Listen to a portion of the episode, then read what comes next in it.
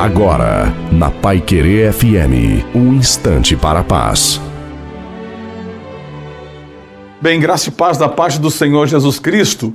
A palavra prudência vem de desafios. Pessoas que são desafiadas são necessariamente obrigadas a ter prudência, a ficar mais alerta, ficarem mais atentas em relação ao que elas estão fazendo.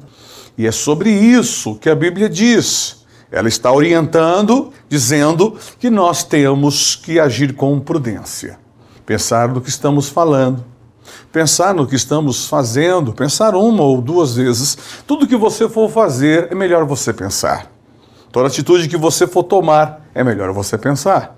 Quando você começar a colocar na mesa suas opiniões, é melhor você pensar.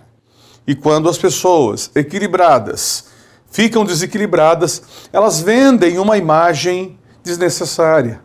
Quando as pessoas prudentes vendem uma imagem de imprudência, imperícia, descontrolada, ela vende uma imagem desnecessária. Deus te abençoe.